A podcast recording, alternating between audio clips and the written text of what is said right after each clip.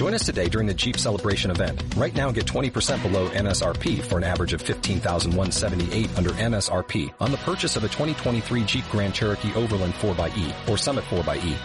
Not compatible with lease offers or with any other consumer incentive offers. 15,178 average based on 20% below average MSRP from all 2023 Grand Cherokee Overland 4xE and Summit 4xE models in dealer stock. Residency restrictions apply. Take retail delivery from dealer stock by 4-1. Jeep is a registered trademark.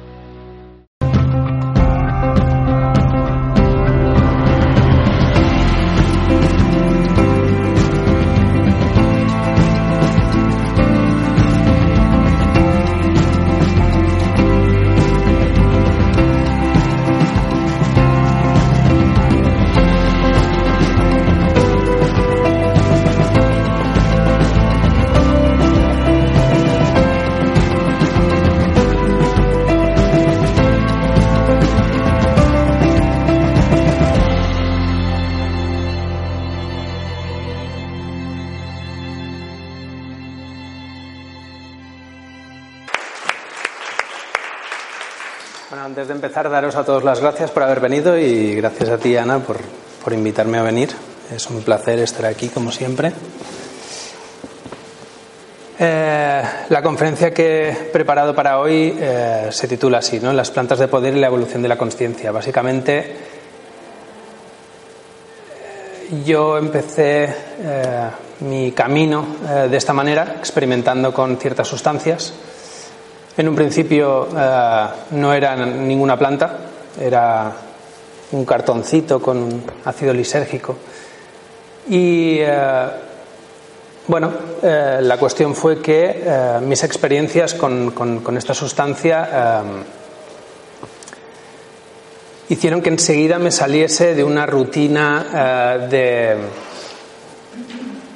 fiesta, para utilizar una palabra sencilla, es decir, eh, enseguida vi que las experiencias que iba teniendo eh, se diferenciaban mucho de cómo la mayor parte de las personas que me habían invitado a probar esta sustancia se tomaban esta sustancia. Y entonces, pues a partir de ahí, eh, un poco desde la inconsciencia, los primeros años, seguí experimentando con ella y la verdad es que al final me llevó por buen camino, digamos.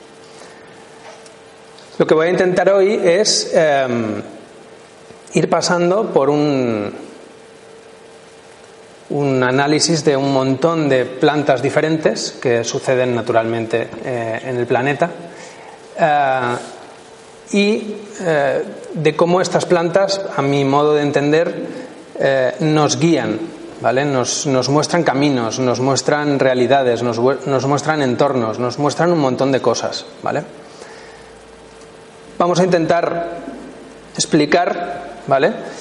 Qué plantas podemos encontrar, su química y los efectos que producen a grandes rasgos y un poco dónde las podemos encontrar por el planeta, básicamente todo lo que son los hechos botánicos de estas plantas. Aparte de ello, vamos a intentar entender la historia de la relación con esta especie de éxtasis inducido farmacológicamente.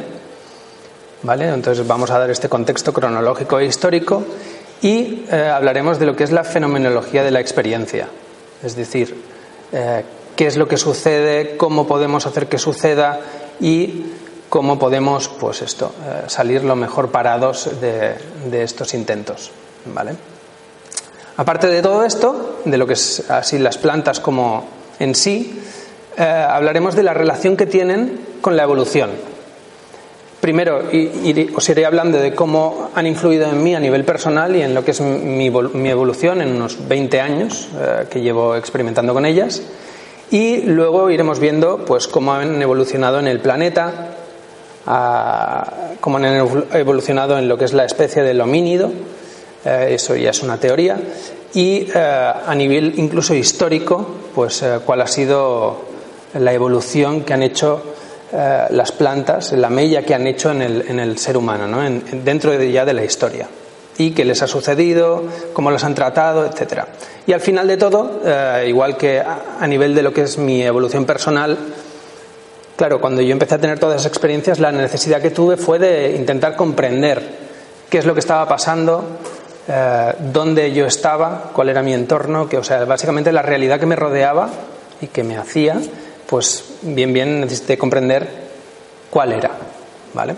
Y en este camino, pues ya, ya os digo, he ido al cabo de unos cuantos años de tener simplemente meras experiencias con diferentes sustancias, eh, decidí, yo me había dedicado a la música, etcétera, decidí volver a estudiar, volver a acabar COU, que no lo había ni acabado, meterme en la universidad. Al meterme en la universidad me di cuenta de que habían montones de carreras que me apetecía hacer, pero no realmente todas las asignaturas de cada uno, o sea que al final lo que decidí fue empezar a investigar por mi cuenta, empezar a coger todos estos, todas estas temáticas que me interesaban y un poco, eh, pues ya existía Internet, etcétera, con lo que eh, era fácil poder acceder a mucha información. Con lo que fui haciendo eso.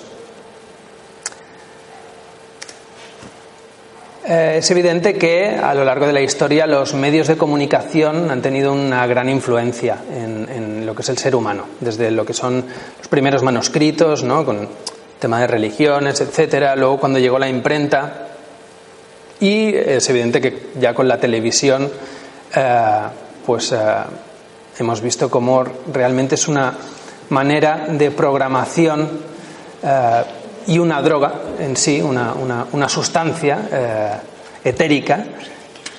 Ah, gracias. una sustancia etérica bastante, bastante poderosa, ¿vale? Eh, luego hemos visto cosas como Internet. Internet ya trasciende un poco eh, un medio de básicamente control y eh, podría ser algo mucho más grande. Lo que pasa que también pues, eh, los medios fácticos intentan adueñarse de él como de todos los otros medios de control. Eh, en el proceso yo intenté montar una radio en Barcelona, se llamaba Radio Evolución es una tarea imposible porque no se dan licencias, la libertad de expresión está totalmente controlada y la prueba es que al cabo de tres años de tener esta emisora en la que no emitíamos ningún anuncio, simplemente teníamos una página web donde plasmábamos toda la información, etcétera, nos llegó una multa de 120.000 euros eh, y evidentemente pues cerramos la emisión del 90.1 y nos quedamos simplemente en internet. Luego, bueno, la radio ha ido flojeando, pero mm, eh, sigo manteniendo la página que es r-evolución, Luego ya os la pondré en pantalla. Pero bueno, lo importante es que, eh, y lo que yo os intentaré transmitir hoy es que las sustancias psicodélicas también son medios, puesto que la información viaja desde la sustancia hasta nuestra mente y por lo tanto también afectan a personas y a culturas enteras que eh, disponen de unas sustancias o de otras o que toman unas o que excorian otras, eh, etcétera. ¿Vale? O sea que de las sustancias que, unas, que las culturas utilizan podemos decir mucho de eh, diferentes culturas. Pues eh, a nivel de es diferente, por ejemplo, la cultura india, donde disponen de una serie de sustancias desde todos los tiempos, que, por ejemplo, si nos vamos a Irlanda, ¿no? pues allí navegaremos en una especie de ambiente alcohólico y en cambio en la India, pues donde utilizan, por ejemplo, pues desde todos los tiempos cosas como el opio, cosas como el hachís, cosas como eh, algunos tipos de silocibe, etcétera, pues vemos que tienen un contacto muy diferente con lo que es la espiritualidad, con lo que es eh, la edificación, con lo que son un montón de cosas, ¿no? Como os he dicho antes, yo empecé por esto, que en realidad cuando yo lo conocí pues era un mero cartoncito con una sustancia que yo creía que era una droga, pero en realidad es eh, el cornezuelo del centeno, es un hongo que le sale al centeno y a otros tipos de cereal y eh, básicamente hace que ese cereal entre a estar en mal estado. Se llama Claviceps purpurea, purpurea perdón, y es el cornezuelo o ergot, que es un hongo parásito del género Claviceps que afecta a gran variedad de cereales aunque su anfitrión más común es el centeno. Entre las sustancias químicas que contiene se encuentra el ácido lisérgico, que es precursor del potente alucinógeno LSD. ¿Vale? Usado en farmacopea, se conocen sus propiedades desde tiempos muy antiguos. Los chinos lo empleaban ya en obstericia para controlar el útero y evitar las hemorragias posparto. Pero no fue reconocido como droga en Europa hasta finales del siglo XVI y utilizado hasta el XVII. El envenenamiento debido a la ingesta del grano infestado fue muy común en la Edad Media. Generaba la enfermedad conocida como ergotismo. fuego del infierno o fuego de San Antón, que causaba alucinaciones y contracción arterial, y que se podía traducir en necrosis de los tejidos y gangrena.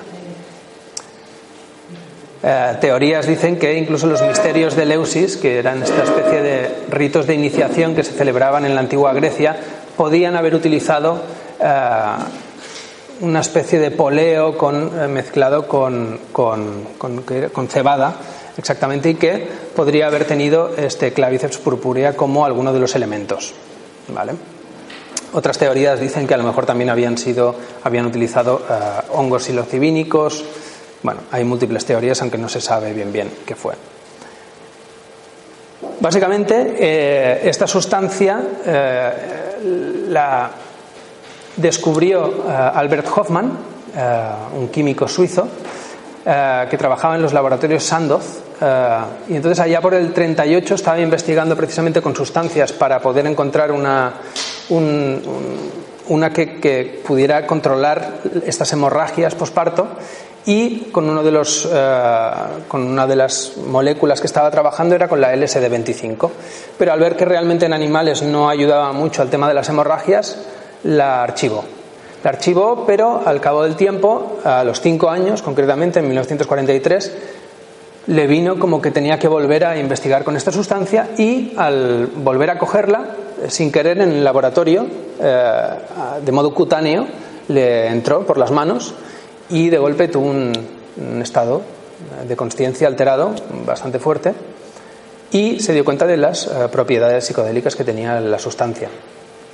Eh, después de eso, pues eh, probó una sustancia que le parecía que iba a ser muy pequeñita de esta sustancia y tuvo casi casi bueno, no, no, porque no hay sobredosis de esta sustancia, pero tuvo una experiencia muy, muy, muy fuerte. Se dio cuenta de de realmente lo potente que era. Es uno de los eh, psicotrópicos más potentes que existen. ¿Vale? Yo, por mi. Ah, bueno, aparte de esto, mira que es que me voy poniendo aquí notas para no dejarme nada.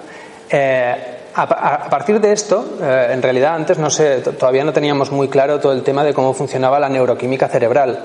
Y a raíz de que realmente con este compuesto los psiquiatras lo comprendieran que era como una especie de sustancia que imitaba de algún modo eh, las, eh, los ataques psicóticos y cosas así, pues entonces decidieron tirar por ahí y se dieron cuenta de que realmente, al analizar eh, otras moléculas del cerebro y tal, encontraron que se parecía mucho a la serotonina, de molécula que descubrieron a raíz de esto y luego también con otra de los, otro de los compuestos que descubren es el ¿Cómo se llama? Por aquí me la he puesto, disculpad.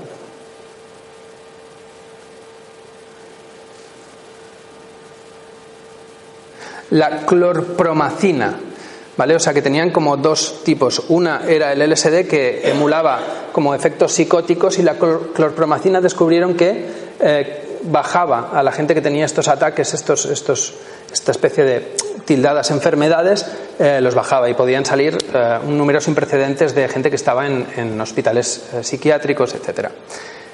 Básicamente, junto con estas dos sustancias, al final acaban descubriendo lo que os comentaba, el tema de la serotonina. ¿vale? Yo, desde que empecé a tener experiencias con esto, la primera vez que lo probé directamente, ya empecé a tener una especie de sensaciones que podríamos decir que se parecían a la telepatía. de golpe podía sentir eh, cosas de una manera mucho más amplificada, cosas que a lo mejor eh, quizá hasta el momento no les había prestado la suficiente atención, porque sí que son luego cosas que vas descubriendo que se pueden hacer sin uso de la sustancia, pero de golpe la sustancia es como si de golpe ampliara eh, la capacidad de tus sentidos y eres capaz de sentir mucho más. Somos agentes magnéticos, electromagnéticos, y evidentemente estos campos magnéticos abarcan mucho trozo a nuestro alrededor y podemos sentir otros campos magnéticos, etcétera. Yo en este primer caso lo que sentí fue a mis amigos, empecé a reírme descontroladamente, de golpe giré la cabeza y ellos estaban riendo descontroladamente a otro lado, ¿no? Enseguida empecé a conectar eh, de una manera especial con ellos, ¿no? Y esto, eh, bueno, me gustó y eh, seguí experimentando con ello. al cabo de poco tiempo, en un colegio interno en el que estaba, perdón, tuve lo que a mis padres luego, bueno, eh, me expulsaron del colegio después de tener este, este, este pequeño percance. Les dijeron a mis padres que había eh, tenido un, eh, ¿cómo les dijeron? Un estado de levitación. Había llegado a, la residencia en estado de levitación. básicamente, lo curioso de esta vez fue que tomé esta sustancia, una vez más era el LSD, y pues en estas, cuando ya estaba bajo los efectos de, eh, un amigo me pidió otro trocito y pues en aquel entonces llevaba una cartera, ¿no? Y me saqué la cartera del bolsillo, busqué el, papelito, ¿no? Donde estaba eso dentro, me volví a guardar la cartera, eh, como ya estaba medio atontado del efecto y tal, me costó un montón sacar eso de ahí dentro guardé el papelito, le rompí un trozo, le di un trozo y luego cuando pensé otra vez en volver a guardar eso, pensé, ¡puf! y pum, me lo, eché a la boca. La cuestión es que como ya había tomado, eh, pues al cabo de un rato, algo en mi cuerpo, y esto es lo curioso, eh, hizo que a, la chica con la que estaba en, aquel entonces eh, le dijera, creo que en un rato voy a estar inservible. Así con estas palabras. Y de allí a despertarme en la enfermería del colegio con un señor ah, con una linterna así en mis ojos, no recordaba nada. O sea, realmente me desperté en la enfermería después. Eh, al señor que tenía la linterna en los ojos le aparté la mano, me desperté enseguida así y le dije, ¿dónde estoy? ¿Dónde estoy? Eh, ¿Qué ha pasado? Eh, el señor salió de la habitación corriendo y el siguiente que entró fue un amigo que también estaba en el internado, con una cara de susto que nunca olvidaré. Y yo le decía, ¿qué ha pasado? ¿Qué ha pasado? ¿Dónde estoy? Y el tío me decía, ¿estás bien? Eh, y yo, que sí, que sí, cuéntame qué, ha pasado, no sé qué. Y yo todavía estaba como, como, como si dijéramos bajo los efectos de lo que sería un trippy, eh, pero eh, de golpe había despertado de ese estado como de trance. Bueno, con el tiempo y con su explicación de lo que había ido pasando, fui recordando fragmentos de todo aquello. Y realmente estuve en lo que explicaríamos como otra dimensión. Estaba en otro sitio, estaba con las personas, habían, habían, muchos habían tomado esta sustancia y ellos estaban por ahí dentro, pero el ellos que estaban por ahí dentro no eran ellos. O sea, eran básicamente alucinaciones, lo que llamaríamos alucinaciones. Y eh, bueno, durante toda esta especie de viaje los estuve viendo, estuve como hablando con ellos, pero las conversaciones eran completamente ininteligibles, era como... Pero tenían como una coherencia a nivel de sintaxis tal, pero no tenían significado, era algo muy extraño, ¿no? Entonces yo fui hablando con ellos tal, y en todo momento yo sentía que podía salir de este estado Sentía que podía salir, pero entonces me agachaba, miraba hacia atrás y todos estos amigos salían de sitios así y me decían, no te vayas, no te vayas, que aquí no podrás volver. Y entonces me reía y, seguía dando vueltas a sitios, que era básicamente lo que me pasé haciendo durante todo el rato. Bueno, Solo para explicaros que eso me pasó con 18 años, yo no tenía ni idea de lo que eran todas estas cosas, para mí era una droga, eh, pero claro, de lo que me di cuenta era de que lo que era mi conciencia había desaparecido, se había metido en otro sitio durante mucho rato, la gente desde fuera no conseguía hacer contacto con esta especie de ego, al que llamo Marco, y eh, bueno, eso para mí pensé, nunca más me tomo esto. Eh, en plan, ¿qué, ha pasado? Pero con el tiempo fueron pasando los meses y un poco la curiosidad eh, me llamó, porque, porque yo pensé, oye, y yo estoy aquí, pero de golpe yo he entrado en un sitio, allí eso era otro sitio, o por lo menos mi conciencia estaba en otro sitio, eh, era como un sueño, nosotros soñamos todas las noches.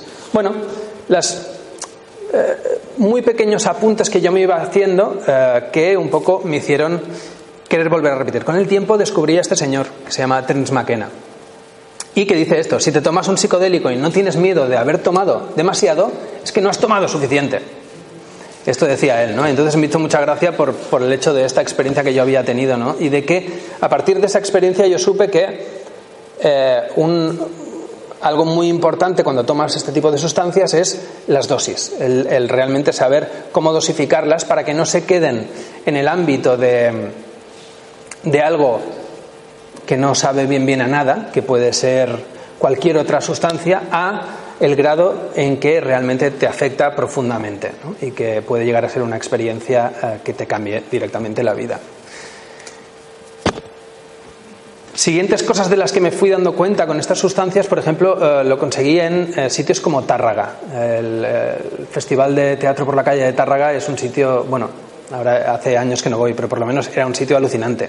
Era una especie de mega rave vestida de Festival de Teatro por la Calle y, bueno, ya te digo, la primera vez que llegué eh, justo coincidió con que habíamos conseguido un LSD que estaba muy bueno, precisamente porque estaba sin adulterar, era directamente el líquido.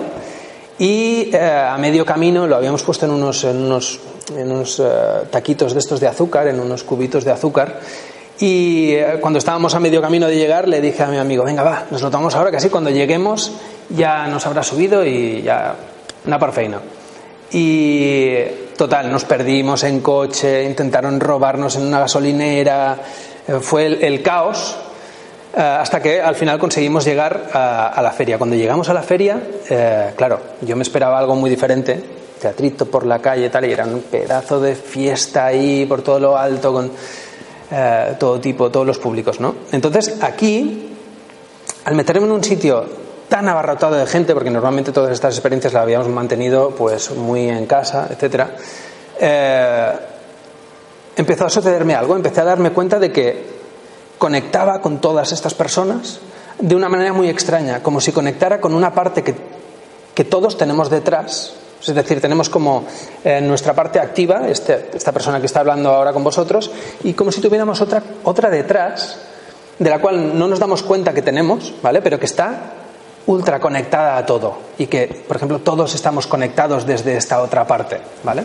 Entonces, claro, yo conectaba desde esta otra parte y entonces entendía como que todo el mundo podía acceder a mí de una manera súper incisiva, ¿no? Entonces eso en un principio me daba mucho pavor porque el, sentir esta desnudez ante tantas personas pues realmente eh, me volvía un poco loco.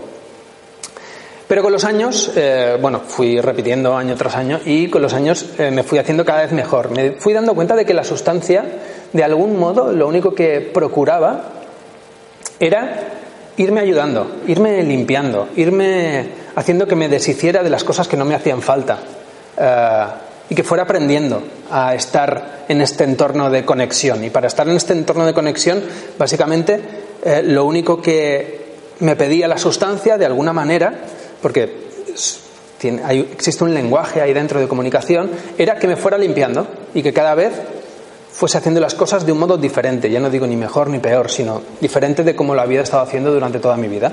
Bueno, con el tiempo, experimentando sobre todo con dos amigos, eh, me, fui dando cuenta, con dos amigos, con un amigo, con tres amigos, me fui dando cuenta de la importancia de los números. Eh, pasaban cosas diferentes cuando éramos tres, que cuando éramos dos, que cuando me lo tomaba yo solo, que cuando era un grupo muy grande.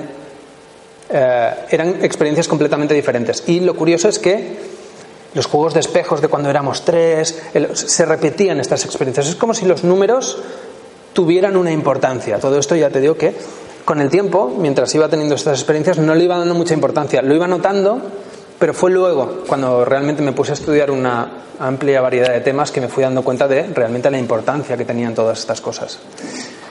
Una de las experiencias más potentes que recuerdo fue, eh, bueno, yo eh, también llegué a la comprensión de que cuando mezclabas estas sustancias con adrenalina, adrenalina causada por meterte en una situación en la que no te tienes que meter cuando estás utilizando estas sustancias, etcétera, como puede ser este día, que tenía que, bueno, eh, vivo en un sitio en el que delante de casa no puedo dejar el coche aparcado porque se lo lleva la grúa y entonces esa noche eh, me tomé esta sustancia con unos amigos, pero indefectiblemente tenía que coger el coche y llevármelo a otro barrio de Barcelona para aparcarlo allí y luego volver andando. Y yo sabía que eh, cogiendo el coche en este estado, etcétera, me iba a generar una especie de tensión, pues, que para la policía estás en este estado, cosas de estas que pueden pasar, ¿no? que realmente eh, bueno, haría esta, esta especie de simbiosis ¿no? entre la adrenalina y el LSD. Y cuando llegué a mi destino, sin ningún tipo de percance por el camino, sentí como esta euforia de decir, ¡guau! Lo has conseguido. Entonces, como notaba que todo esto estaba subiendo, digamos, por utilizar la terminología de, del ácido, pues eh, básicamente dije, venga, va, vamos a intentar una cosa, vamos a cerrar los ojos y vamos a ver qué es lo que sentimos, porque casi siempre lo tomamos con los ojos abiertos, entre gente, etcétera. Esta vez dije, bueno, voy a intentar sentir. Y bueno, me puse dentro del coche, me puse a sentir y al cabo de un rato empecé a sentir como que, que cuando movía el brazo notaba como otros límites, ¿vale? Como si, como si hubiese otra especie de capa de mí por aquí que cuando movía decía, ah, mira, pues por aquí y, iba tocando, ¿no? Y, me iba moviendo. Bueno, total, eso se tradujo en que al cabo de dos horas abrí los ojos y estaba enclastado con el cristal de atrás del coche moviendo así las manos y tal, todo el coche ahumado por dentro, ¿no? De, que hubiese estado ahí tantas horas. Y pensé, se te ha ido la olla. Has tocando el techo, ¿no? Eh, y has pensado que tal, no sé qué. Y digo, bueno, vamos a comprobarlo. Entonces salí del coche. Esto eran las 3 de la madrugada de un martes en un barrio residencial de Barcelona, que ahí no se tenía que pagar todavía. Ahora ya lo han llenado todo de, sitios de pago. Y entonces salí y dije, bueno, venga, vamos a tal. Volví a concentrar otra vez y volví a moverme. Y sí, sí, empezaba, empezaba a notar otra vez esta especie de límites que no estaban aquí, sino que estaban como por aquí. Y decía, ostras, pues hay como una cosa, ¿no? Y empezaba a sentirla, ¿no? Y empezaba a acariciarla. Y en estas que cuando ya llevaba un rato me abrí los ojos y, y entonces tuve una de las experiencias más bestias de mi vida. Me, di cuenta que básicamente estaba haciendo como tai chi y que todo lo que tenía a mi alrededor se movía conmigo, el viento y los árboles, todo estaba como moviéndose conmigo. Era, bueno, es difícil de explicar eh, porque diréis, bueno, alucinaste, pero no son realmente alucinaciones, realmente estaba todo conectado, estaba fluyendo en ese sitio, en ese espacio en el que estaba, con las energías que habían en ese espacio y estaba acariciándolas. Entonces, eh, bueno, eh, Ahí me di cuenta de lo que eran eh, todo lo que son las disciplinas orientales, pero de una manera experiencial, no desde la teoría, sino desde un poco desde la práctica, realmente sintiendo lo que son estos movimientos, etcétera. Por iros explicando un par de experiencias más, eh, una vez me fui con una amiga a caminar y acabamos en el Parque Way y eh, con esta amiga empecé a tener una especie de comunicación. Esto ya me había sucedido previamente, era como, era una manera de comunicación que se establecía y yo no sabía con qué me comunicaba, sigo sin saberlo, de hecho, eh, pero establecía comunicaciones con, yo qué sé, al principio me doy por pensar extraterrestres, bueno, le vas poniendo como palabras, pero en realidad eh, es inútil, porque lo único que sabes es que lo único que sabes a ciencia cierta es que es una conciencia y que no es la tuya, porque evidentemente eh, te habla de cosas que, de las cuales tú no tenías ni idea. ¿no? Entonces, bueno, me había pasado varias veces, pero esta vez en el Parque Way se estableció una comunicación sin precedentes. Estábamos esta amiga, estaba yo, empezamos a tener como una especie de telepatía, no de que yo escuchara lo que ella pensaba, o que ella, pero que eh, nos íbamos hablando y íbamos corroborando ¿no? lo que íbamos sintiendo, etcétera. Y aparte de estar ella y de estar yo, y esta especie de comunicación entre ellos dos, había otra cosa con ella y otra cosa conmigo, que se hablaban entre ellos y que hablaban con nosotros. ¿vale? estábamos ahí, que no podíamos querernos nada de lo que estaba pasando, pero bueno, al cabo de un rato yo me puse a hablar con esta cosa y eh, le hice como una pregunta, ¿no? Le dije, oye, ¿por qué no puedo siempre tener este nivel de, de sensitividad, ¿no? ¿Por qué no puedo siempre estar sintiendo todas estas cosas, toda esta información que me llega ahora, que no tengo ni palabras para describir, pero constantemente? Y la cosa me dijo, hombre, Marco, no puedes estar todo el rato así, eh, porque te fundirías. Mira, te voy a enseñar una cosa para que, para que veas hasta qué nivel puede, puede llegar todo esto. Entonces, algo me cogió del brazo, ¿vale? Y me dijo, ven, ven a caminar. Entonces me arrastraba y de golpe me ponía una cosa, eh, como yo qué sé, y de golpe, os lo prometo, no era capaz de caminar, por eso me había cogido del brazo. O sea, el, Me daba la sensación de que ponía a caminar hacia arriba, hacia abajo, por todas partes, por todas partes venía todo, era, era, era imposible y, caminaba como así, y, de golpe, ¡pum!, me volvía a poner normal y entonces podía caminar normal. Y de golpe me decía, venga, otra vez, ¡pum!, me lo volvía a poner, otra vez lo mismo. Y en estas experiencias lo que estuve sintiendo fue el que me estaba respirando a mí mismo. O sea, que el aire que entraba era yo, o sea, como si fue una experiencia de unidad con todo, en la que sentí como si yo fuera todo lo que, ¿vale? O sea, el aire que entraba, lo que salía, totalmente conectado con mi respiración. Bueno, más tarde también supe que todas estas cosas, eh, bueno, se llaman meditación, se pueden hacer de muchas otras maneras, etcétera. Pero también es cierto que eh, hasta los límites donde yo iba llegando, pues no me encontraba muchas personas que, aunque practicaran estas disciplinas, me dijeran que tal. Ni los que. También algo muy curioso es que estas cosas que me pasaban a mí con estas sustancias no le pasaban a la mayor parte de mis amigos y algunos también tomaban dosis altas. Entonces, bueno, hay quizá, ya te digo, hay tipos diferentes de biologías, de químicas, etcétera. Tenemos genéticas distintas, podemos venir de, diferentes ramas eh, a nivel de lo que son nuestros ancestros y quizá unos tenemos más facilidad para entrar de unas maneras, otros de otras. Entonces esta, pues yo descubrí que era un poquito la mía. Y entonces seguí investigando. Eh, un buen día una amiga me llamó y me dijo, Marco, tienes que ir a este sitio que se llama Oniria y tienes que probar una cosa que se llama Salvia divinorum. Y yo dije, ¿Salvia divinorum? Me dijo, sí, no sé, de la familia de las mentas. Y yo, ¿menta? Bueno, ¿y qué hace?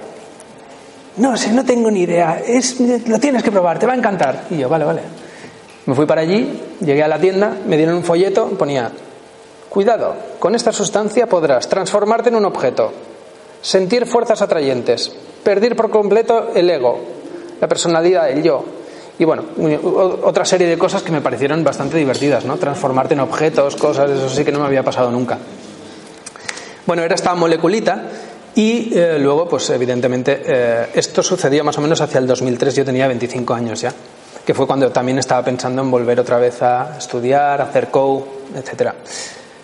Planta herbácea perenne, miembro muy raro de la tribu de las mentas y familia de las lamiáceas, cultivada por el pueblo de los mazatecos y endémica de los aislados bosques nubosos de la Sierra Mazateca, en Oaxaca, en México.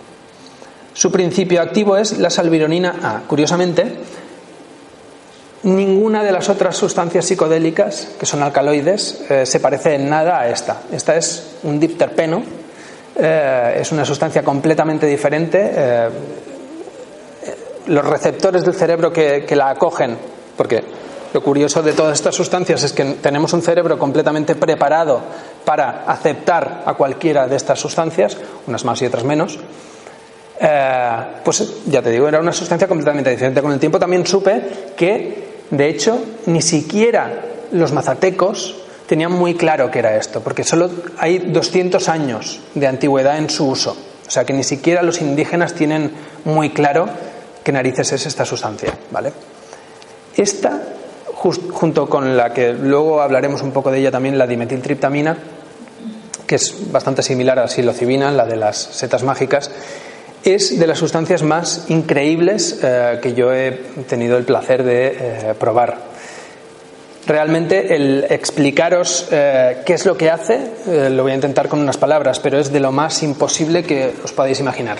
O sea, realmente, primero, la primera vez que probé esta experiencia, las primeras veces, me iba y era solo, ¿sabéis como cuando soñamos? Que realmente lo único que recordamos es justo cuando estamos volviendo, el final del sueño, digamos. Pues con esta sustancia al principio me pasaba lo mismo, simplemente recordaba breves fragmentos, pero para nada, ya te digo, ni siquiera cuando me pasó eso con 18 años fue algo tan espectacular. Me lo tomé con un amigo, eh, bueno, me lo tomé con unos cuantos, pero al final caí con este muy buen amigo que me dijo, me lo tomé delante suyo y me dijo, espérate un momento, cogió una cámara, tal, no sé qué, la preparó, me, dijo, vuélvetelo a tomar. Me lo volví a tomar, dije, vale, tal. Y cuando acabé de tomármelo y de golpe miré la grabación, yo no me lo podía creer. Parecía una persona poseída completamente, haciendo cosas súper raras, hablando ultra rápido con algo que había ahí, etcétera. lo insultaba porque no quería hablar conmigo de vuelta, bueno, toda una especie de cosa súper surrealista que me dejó boquiabierto, porque evidentemente una vez más tenía esta especie de historia de que desaparecía Marco, se iba a otro sitio y tenía una experiencia ahí dentro. Bueno, con el tiempo fui consiguiendo hacerme con la sustancia y al final conseguí quedarme en un estado de meditación mientras tenía la experiencia y ahí fue cuando ya empezamos a ser, entre comillas, amigos. La experiencia es como si te abrieran en canal de arriba abajo y tu cuerpo se diera la vuelta, o sea, sintieras como de golpe como si el espacio, que normalmente tenemos como que aquí hay espacio entre todos nosotros, ¿no? Pues de golpe ese espacio desapareciera, ¿vale? Y todo fuera un, un bloque compacto, del que tú eres parte, ¿vale? Y de golpe es como si sintieras que, ya te digo, que te abres en canal por la mitad, que tu cuerpo se da la vuelta del revés, como un calcetín, y vuelve a juntarse y a coserse. A veces mientras se cosía luego de vuelta, pellizcaba en sitios, sentías dolor, era algo que no pasaba siempre, pero de vez en cuando. Y en esta especie de abrirse y cerrarse era como una experiencia de poder sentir el movimiento de algo cósmico, de algo muy grande. Y era siempre un movimiento como de balanceo, ¿vale? Y que era la experiencia de esta, de esta sustancia te permite comprender entre dimensiones algo, que ya, os digo que es difícil de aquí, porque nuestra vida del aquí en realidad está tan limitada a unas pequeñas cositas eh, que cuando entras en estos espacios en los que de golpe va de dioses, eh, yo no sé cómo llamarlo, eh, conciencias, la física se desmonta, desaparece de golpe. Bueno, estamos en esta habitación y si todos de golpe lo probáramos ahora, que es una experiencia de cinco minutos, solo tienes que darle dos caladas a una cosa, a unas hierbecitas, eh, pues ya os digo, o sea, esto es otro, otro lugar. Si lo tomas en la naturaleza, entonces ves líneas que pasan por sitios, de golpe, cuando vas volviendo te das, te das cuenta de que los árboles siguen estas líneas. O sea que realmente de lo que me fui dando cuenta es de que estas sustancias me permitían tener unas Em, sensaciones de mi entorno, unas capacidades expandidas. Realmente es como si expandieran mis sentidos. cada vez me iba dando más cuenta de que me mostraban cosas del entorno.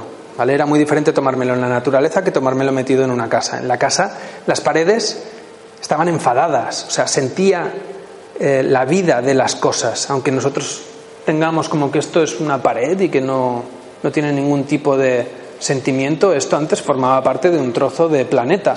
De golpe nosotros hemos hecho... Lo hemos puesto aquí, ¿no? Y no tenemos en cuenta si a él le apetece estar aquí, si no, ¿no? Pues son cosas que ni siquiera se nos pasan por la cabeza. Bueno, pues todas estas cosas a mí se me empezaban a pasar por la cabeza. Simplemente con la ingesta de eh, estas sustancias, ¿no? Bueno. En este mismo sitio, enseguida les dije, bueno, al, día siguiente yo me lo llevé, ¿no? Eh, aparte me pareció que iba a ser una de estas cosas de drogas naturales que no te hacían nada y tal. Y claro, después del despampanante efecto de que fuera la cosa más brutal que yo había probado en mi vida, al día siguiente volví y le dije, ¿cómo me has vendido esto? ¿Cómo puede ser posible que me estés vendiendo esto? Ah, no sé, de momento es una sustancia, ¿sabes? Eh, viene de Holanda, no sé qué, no sé cuánto, y dije, ah, vale, vale, pues quiero, no sé, puedo trabajar aquí a, cambio de que me deis más, tal, y entonces me puse ahí a pinchar discos, que es lo que yo hacía y tal. Y bueno, pues allí establecí hasta que cerraron el local y tal, estuve ahí poniendo música y eh, pues esto, recibiendo muchos gramos de esta sustancia y experimentando mucho con ella, ¿no? Allí fui conociendo gente, gente que estaba metidos en la universidad, etcétera, que eh, me empezaron a hablar de este señor, Stanislav Grof, que fue uno de los psicólogos que eh, empezaba a tener eh, acceso, cuando, cuando Hoffman descubrió el LSD, lo empezó a, enviar un montón de laboratorios diferentes. Em, psicología, psiquiatría, medicina, etcétera, para que experimentaran con la sustancia, ¿vale? Con, con, diferentes tipos de pacientes, etcétera, para ver hasta qué.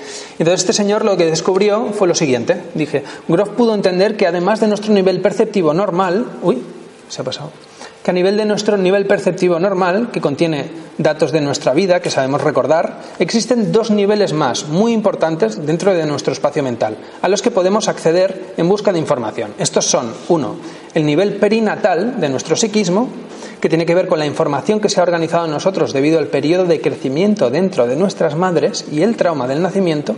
Y dos, el nivel transpersonal, que este es el que a mí me, impactó más, que va mucho más allá del ego personal, conectando nuestra psique al superconsciente colectivo universal, Acordaros lo que os he dicho de las cosas de Tárraga, etcétera, ¿no? Cómo me conectaba como con todo. Claro, yo me leía estas cosas de un señor que era un señor de, la academia, era un psiquiatra, un psicólogo, ¿no? Bueno, pues eh, ya te digo, fui dándome cuenta de que todas estas sustancias de algún modo estaban como también conectadas con la física de la realidad, con algo mm, eh, plausible, con algo que podía casi tocar, ¿no? superconsciente colectivo universal o inconsciente colectivo para Carl Gustav Jung y trascendiendo de ese modo el concepto lineal de espacio-tiempo, que era también esas cosas que yo iba sintiendo, ¿no? esta especie de rupturas de plano completas. ¿vale? Bueno, poquito a poquito, bueno, eh, a, raíz de leer el libro de este señor, otros libros, etcétera, me fui dando cuenta de que, eh, bueno, desde que eh, Hoffman descubre el, LSD, en farmacia estuvo vendiéndose durante casi 20 años. Bueno, durante unos 15 años. Estas cosas se vendían en las farmacias, desde heroína a LSD, cocaína. Eh, de hecho, esta bebida que todos conocemos, la Coca-Cola, en realidad este cartel eh, de Coca-Cola dice así. Este, esta no, este brebaje intelectual y bebida de templanza contiene las propiedades del valioso tónico y estimulante nervioso de la planta de la coca y la nuez de cola o cola. Y no solo es un delicioso, excitante, refrescante y vigoroso brebaje preparado con agua, eh, con gas u otros líquidos carbonatados, sino que es también un valioso tónico para el cerebro y una cura para todas las afecciones nerviosas, dolor de cabeza, neuralgia, histeria, melancolía, etcétera. Esto era lo que era la Coca-Cola en un principio, luego no sé, supongo que habrán quitado ese componente, etcétera. Eh, dice lo, siguiente, ¿no? Boca, garganta, voz, pastillas, fon, a base de cocaína y mentol. Me imagino anuncios de la época, o no sé. Es el mejor remedio para las afecciones de la boca, garganta y voz. No contiene ninguna sustancia nociva. Todos los médicos la recomiendan por los buenos resultados que obtienen. De venta en farmacia, tal, ¿no? Bueno, eh, para que veáis que, bueno, las sustancias en realidad, yo siempre digo que son nuestras amigas, siempre que sepamos cómo utilizarlas. Bueno, pues la planta de la coca es una planta en realidad y en la selva amazónica eh, se toma. Eh, tampoco os diré que la gente que la toma vivan muchísimos años en su vida, no, pero lo que sí les sirve, viven unos 40, 50 años como mucho, pero sí que les sirve porque eh, es extenuante la selva y con el machete ahí dándole las hierbas todo el día, pues les ayudaba a, aparte está a unas altitudes un poco tal, entonces les ayudaba a pues continuar tirando, ¿no? Cada una tiene su uso y si sabes utilizarlas y estás fuera de eh, los controles mediáticos que nos incitan a pensar que son las sustancias las que generan adicción en vez de nosotros ser los que tenemos adicciones, pues entonces es esta especie de disyuntiva la que hay que aclarar bastante bien. Entonces, bueno, eh, ya te digo que a mí también me costó, me costó un tiempo. Después de que todas estas sustancias evidentemente estuvieran tan, tan, tan disponibles, pues a la gente, después de tanto tiempo de no haberlas tenido disponibles, se les fue un poco la castaña, ¿no? Eh, fue toda la locura de los años 60, que todos hemos oído hablar de ella, pero es muy interesante que en esa época sucedieran determinadas cosas. La gente dijo propiedad por aquí, ¿no? Eh, no queremos propiedad, no queremos propiedad en ningún ámbito, ni en lo sexual, ni en lo ni en lo monetario, no, queremos tener esas cosas, ¿no? Queremos ser libres, ¿no? Entonces eh, hubieron todos estos movimientos hippies, etcétera, que básicamente lo que hacían lo que hacen estas sustancias es disolver, una disolución de las fronteras. Entonces la gente lo que empieza es a querer compartir, querer compartirse, ¿no? A esta cosa de, pues ya te digo. Eh, lo que pasa que eh, todo esto de golpe, eh, bueno, generó toda una serie de, bueno, pues ya te digo, eh, podíamos querer compartir, pero de golpe cuando aquí esta se liaba aquella y tal, no sé qué, Dios, no, no, y cosas así. Entonces, eh, bueno, no acabó de salir bien eh, la historia porque tampoco estaba del todo ultra super meditada y pensada. Entonces, bueno, Igualmente, los gobiernos, enseguida que vieron esto, que la gente realmente quería esta especie de libertad, salían del, encajonamiento en el que siempre habían estado, decidieron en el 1970 prohibir todo esto eh, de raíz. ¿no? Eh, algo que ver tuvo este señor, eh, Timothy Leary, que con esta especie de frase, que era como colócate, enróllate y déjalo todo, eh, pues un poco la lió. Era un profesor, eh, era eh, psicólogo, si no recuerdo mal, y estaba en Harvard metido y estuvo haciendo como unos estudios dándole a los alumnos esta sustancia, ¿no? Y, experimentando con ellos y tal, pero bueno, todo se le fue de las manos y fue un caos. Y, ya te digo, al final lo prohibieron todo, etcétera. Pero este señor que ha escrito un libro muy interesante se llama Rick Strassman, es un médico y en los años 90 estuvo haciendo un estudio con esta molécula, la dimetiltriptamina, dándole en un entorno hospitalario a una serie de personas intravenosas con esta sustancia para eh, apuntarse todos los efectos que generaba, etcétera. Dice esto, considerando el intenso ritmo de la investigación humana con psicodélicos solo hace 30 años, es increíble lo poco que los programas de entrenamiento médicos y psiquiátricos enseñan sobre ellas. Los psicodélicos fueron el área de crecimiento en psiquiatría durante más de 20 años. Hoy médicos y psiquiatras no saben casi nada sobre estas sustancias. En su libro fui aprendiendo, que es este, que eh, se llama la molécula, espiritual, que todas estas sustancias, ya no la salvironina, como os he explicado antes, la de la salvia, eh, formaban parte de dos familias moleculares, eh, las feniletilaminas y las triptaminas. ¿vale? Las feniletilaminas básicamente son moléculas como el MDMA, que son estas pastillas de éxtasis, o la mescalina, que es eh, el compuesto activo del cactus del peyote. Y luego eh, las triptaminas, pues eran muy parecidas, como hemos dicho antes, a la serotonina, que es esto que regula nuestros cambios emotivos, etcétera, y muchas otras cosas del cuerpo. La ibogaína, que es la planta de la iboga, que esta es una planta africana que también tiene este tipo de compuestos. El LSD, evidentemente, la dimetiltriptamina, también es de esta familia de las triptaminas, y una muy importante, que a mí realmente me impactó mucho, que es la melatonina. La melatonina es esta sustancia que nosotros cuando cerramos los ojos, la glándula pineal recibe que ya hay oscuridad, empezamos a segregar esta melatonina, que es lo que regenera un poco todo nuestro cuerpo. Pero también lo que empezamos a hacer cuando cerramos los ojos es soñar. Con lo que ahí empecé a establecer nexos ¿no? entre lo que es el sueño, me recordaba muchas veces esa obra de La vida es sueño, ¿no? En la que, bueno, pues esto eh, empezaba a tener historias, pensaba que a lo mejor nos habían cambiado de plano, ¿no? Y que el plano real en realidad era el del sueño y que nos habían metido en un sueño, eh, bueno, cosas de estas que piensas cuando cuando empiezas a tomar estas sustancias y, tienes acceso según qué informaciones. Y bueno, y la silocina y la silocibina, que son los dos compuestos, cuando tú te tomas las setas alucinógenas, entra silocina, tu cuerpo hace una especie de eh, proceso químico y se convierte en silocina, que es ese compuesto que te da, eh, digamos, la experiencia. Bueno, eh, sigamos con el análisis de las plantas. Empezaremos por Europa quizá. Eh, Europa es un entorno relativamente pobre en lo que son estas sustancias psicoactivas. Eh, es el área cultural más farmacológicamente empobrecida del planeta y tiene la historia más larga de desconexión de cualquier tipo de intoxicación extática. ¿vale? Pero eh, a futuro descubrimos que sí que eh, habían determinados compuestos por Europa eh, alucinógenos, como por ejemplo este tipo de silocibe, que se llama semilanceata.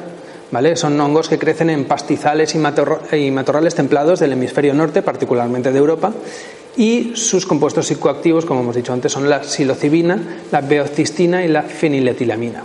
¿Vale? Bueno, estos son de los más potentes que podemos encontrar y ya te digo que los podemos encontrar por toda Europa. A estos les gustan, en vez de gustarle como a los cubensis, que les gustan, por ejemplo, mucho los excrementos para crecer en ellos, estos les gusta más hierba que se va pudriendo. Eh, es curioso que eh, las setas, bueno, de esto hablaremos luego. Luego, por ejemplo, tenemos esta que es la iboga, la tabernance iboga. Es un arbusto perteneciente a la familia de las apocináceas originario de África, concretamente de los bosques de Gabón, Congo y el oeste ecuatorial. Se utiliza la corteza de la raíz pulverizada que entre otros alcaloides indólicos contiene la ibogaína, que es esta que hemos visto hace un momentito. ¿vale? Esta planta es un estimulante del sistema nervioso y es un antidepresivo, además de afrodisíaco, aunque la gente de allí no le llama bien bien afrodisíaco, no tiene bien bien el, impacto cultural que esta palabra tiene en nosotros, que nos pensamos que es simplemente para sexo. Para ellos, ellos lo llaman como que les abre el corazón, ¿vale? Les da esta especie de sensación de amor con todo, etcétera, ¿vale? y también es un euforizante que duplica la potencia muscular y, agudeza, y agudiza la vista. Esto también lo veremos de las setas psilocibínicas, ¿vale? Una de las cosas que luego también os explicaré que por ello es uno de los motivos que eh, este señor Terence McKenna hizo como toda esta teoría de que quizá uno de los elementos que nos ha facilitado la evolución al ser humano desde el protomínido ha sido la ingesta de este tipo de psicodélicos. ¿vale? El culto de los buiti, de los fan, los babongo y los mitsogo utiliza esta sustancia en ritos de paso e iniciáticos, además de para promover el crecimiento espiritual y estabilizar la comunidad y las estructuras familiares. Este culto es la principal fuerza cultural responsable de frenar la conversión al cristianismo de sus creencias. ¿Vale? Luego, bueno, eh, ya hemos bajado a África desde Europa. Eh, en África, evidentemente, también existe el cannabis, aunque el cannabis viene más de, lo que es toda la zona eh, India, Asia, etcétera. ahora hay una gran variedad por aquí, Barcelona y tal. se han abierto un montón de sitios donde la tienen. Y es una planta floreciente que incluye tres subespecies. Hay una que se llama índica, otra que se llama nativa, otra se llama ruderalis eh, y es nativa de Asia Central y el subcontinente indio. Su componente psicoactivo principal es el tetrahidrocannabinol o THC, que es uno de los 843 compuestos conocidos de la planta. Esta planta se lleva utilizando desde tiempos inmemoriales, casi, o sea, hace miles de años, y la utilizaban para todo: papel, tejidos, redes. Eh, para todo tipo de historias. Por aquí seguro que me he apuntado alguna más. Eh, Sí, mira, aplicaciones comunes. Fibras textiles. Las semillas. Las semillas son mm, súper potentes, súper ricas en grasas, eh, omega 3, proteínas, etcétera. Combustibles ecológicos, se pueden hacer lubricantes, materiales de bioconstrucción de gran resistencia, celulosa para papel, como ya he dicho, aplicaciones medicinales y cosméticas de los aceites, etcétera. Yo tengo aceites que van súper bien para el dolor. Eh, ya te digo, materiales aislantes, piezas plásticas y textiles para automóviles, bla, bla, bla, bla, bla, ¿vale? Y también, eh, bueno, hay documentales por internet que podéis encontrar y tal. Eh, llega un momento que se prohíbe por el hecho de que, eh, bueno, es una sustancia que haría que otras pierdan su potencia, ¿vale? Incluso como textiles, de los textiles más buenos que podemos llevar en el cuerpo. Se pueden hacer más ásperos o mucho menos ásperos y muy suaves. O sea que a veces había esta especie de pensamiento de que es algo muy áspero, pero en realidad no es así.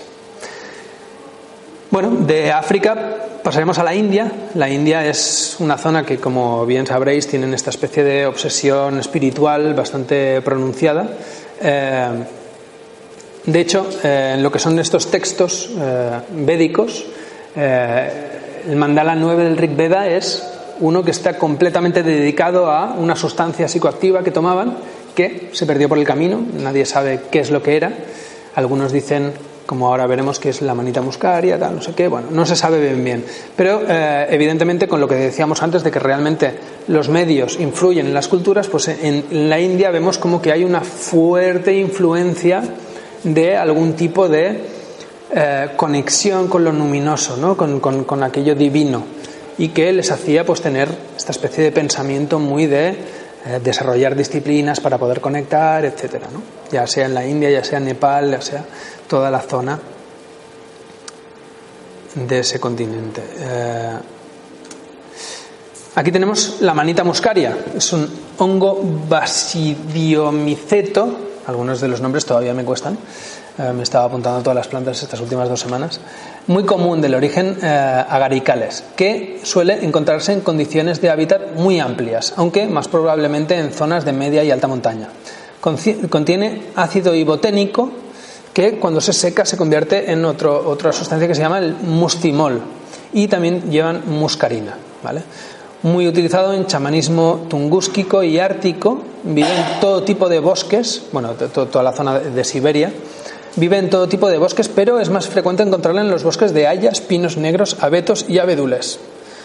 Crece asociada a las raíces de estos, con los que intercambia sales minerales y agua por otras sustancias orgánicas. ¿vale?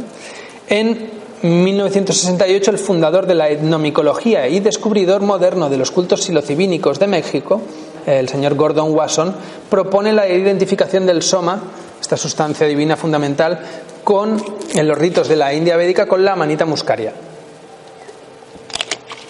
Perdón.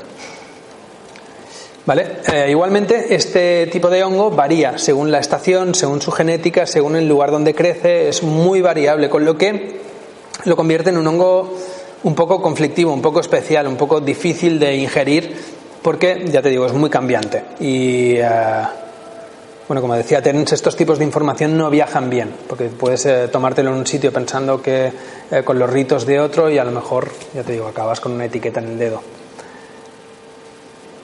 Cosas como Santa Claus, ¿vale? Es un fantástico ejemplo de preservación hacia un contexto moderno del uso psicodélico pagano. ¿vale? Si nos fijamos lo que acabamos de decir de la manita, pues Santa Claus tiene exactamente esos colores en sus ropajes. Eh, Santa Claus está asociado con unos renos, que aparte eh, en, el chamanismo ártico tungúsquico también el reno come la manita y luego la orín que, expulsa, al haber pasado un proceso de filtrado, eh, digamos que tiene la sustancia sin algunos de los, de los componentes que no son tan agradables para cuando te la tomas y pues muchas veces el, pis de estos renos eh, se, lo, se, lo, comían. ¿vale? De esto hay descripciones, o sea, todos los textos védicos muchas veces hablaban de, del orín como algo divino. Por eso Gordon Wasson empezó a pensar que eh, era posible que la sustancia de la que hablaban Soma tuviera que ver o fuera la, manita muscaria. Como hemos dicho también, están asociados con eh, tipo abetos, etcétera. Cuando te las comes, vuelas, ¿no? como Santa Claus con el carro y los renos. Eh, Santa Claus vive en el Polo Norte, que es el tema de Yggdrasil, el Axis Mundi, etcétera, ese sitio de misterio.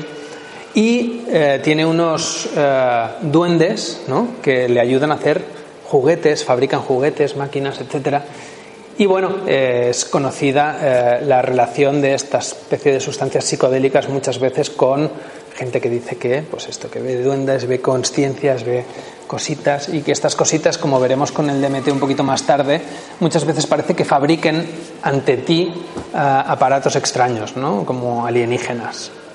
Bueno, por iros comentando más, este es el Psilocybe cubensis, este es el más conocido de todo lo que son las setas mágicas hongos coprófilos, que significa que les gusta mucho lo que os explicaba antes, el, excremento, eh, con propiedades enteógenas que crecen en buena parte del planeta y cuyos compuestos activos son la silocina y la silocibina, que, de las que ya hemos hablado antes. Algo muy curioso es que las esporas, y esto lo explicaba también este, este señor Terence, eh, son muy, muy, muy pequeñitas, exactamente aquí pongo de unos 13 micrómetros, o sea, mm, ultra ínfimas, y tienen un recubrimiento, ¿vale? Muy, muy, muy, muy denso y de un color entre liláceo y marrón oscuro, eh, que tiene una dureza, o sea, tiene tanta densidad que tiene una dureza similar a la del acero, ¿vale?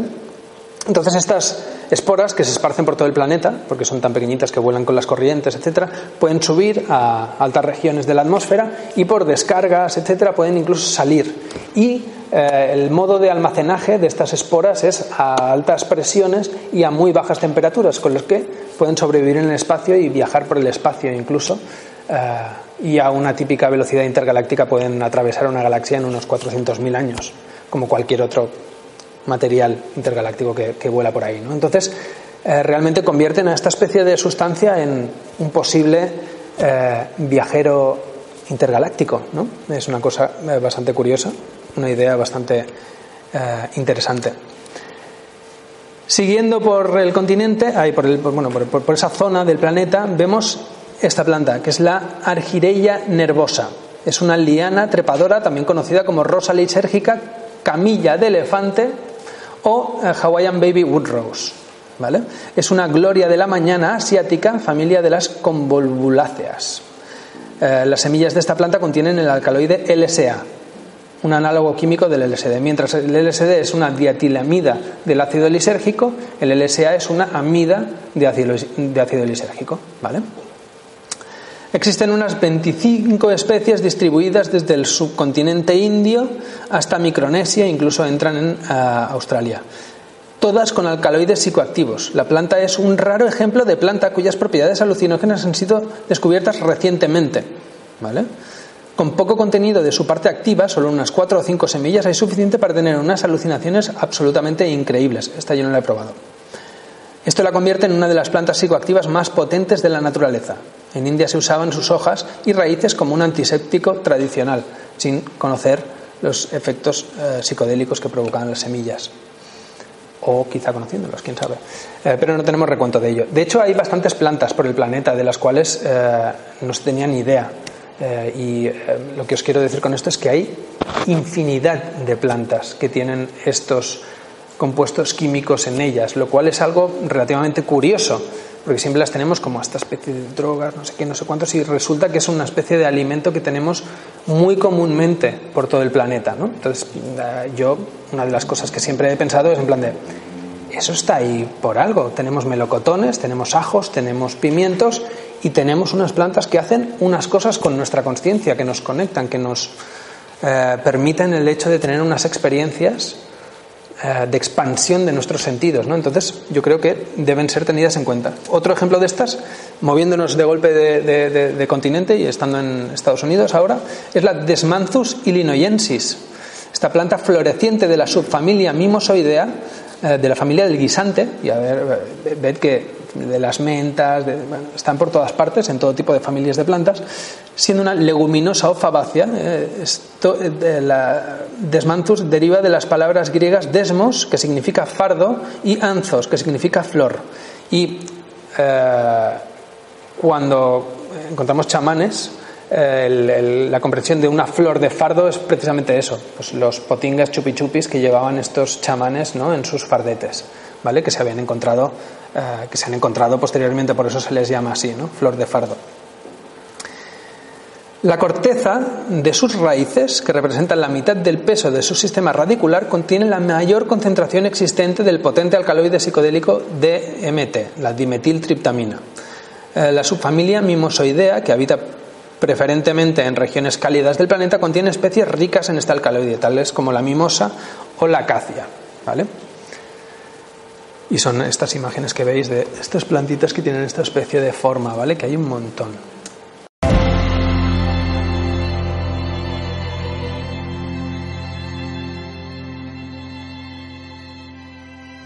Dale más potencia a tu primavera con The Home Depot.